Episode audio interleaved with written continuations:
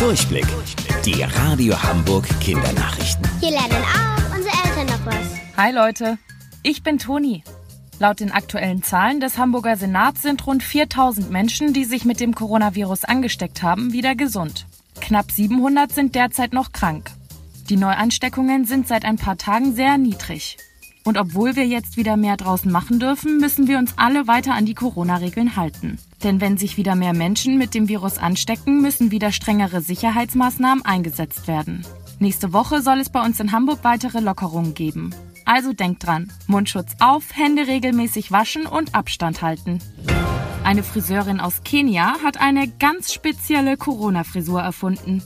Die Haare sollen nämlich aussehen wie das Virus. Hä? Wie soll das denn funktionieren? Das Wort Corona kommt ja aus dem Lateinischen und bedeutet so viel wie Kranz oder Krone.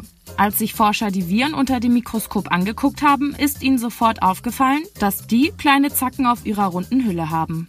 Die stehen rundherum in alle Richtungen ab und erinnern ein bisschen an eine Krone. Und genau so soll auch die Frisur aussehen. Dafür werden dünne Haarsträhnen geflochten. Und zwar so eng, dass die fertigen Zöpfe nicht runterhängen, sondern nach oben oder zur Seite stehen. Und das wirklich in alle Richtungen. Wie kleine Antennen. Oder eben die Zacken auf der Hülle des Virus. Wusstet ihr eigentlich schon? Angeberwissen. Ein Dorf in Alaska hatte fast 20 Jahre lang einen sehr besonderen Bürgermeister. Der hieß Stubbs und war ein Kater. Kein Scherz. Bis nachher um 14.30 Uhr. Eure Toni.